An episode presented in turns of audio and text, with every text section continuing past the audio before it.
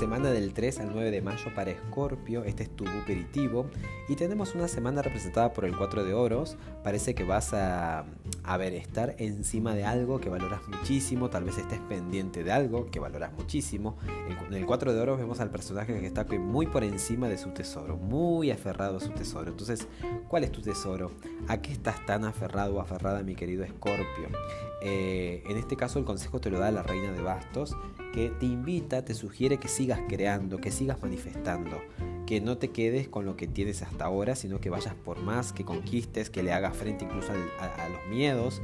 Eh, si hay algo que tiene la reina de bastos es ese coraje, esa capacidad de hacerle frente a las cosas me parece que si uno está como sobreprotegiendo algo, hay un miedo ahí escondido de perderlo. Entonces la reina de bastos viene a, la escena y de alguna manera te dice, mira, podés eh, con esto y podés tener más que estos. O sea, si estás a gusto, si esto te da seguridad, podés este, conquistar muchas cosas más porque eh, esto tampoco te lo regaló nadie, lo has conseguido por tu propio mérito. Entonces la reina de, bastos te recuerda tu tremendo poder personal, ese poder creativo.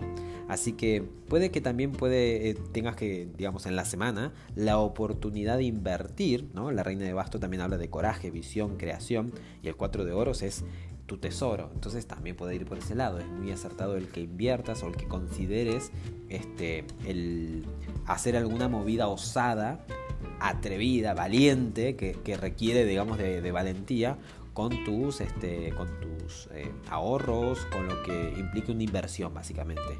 Eh, por supuesto que también aplica lo emocional. En definitiva y en, digamos, en conclusión, es hacer algo con tu tesoro. ¿eh?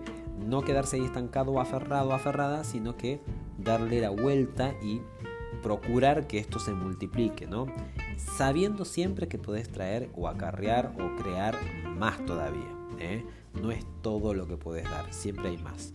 Espero que tengas excelentes días, mi querido Escorpio o mi querida Escorpio, y hasta el próximo episodio. Chao, chao.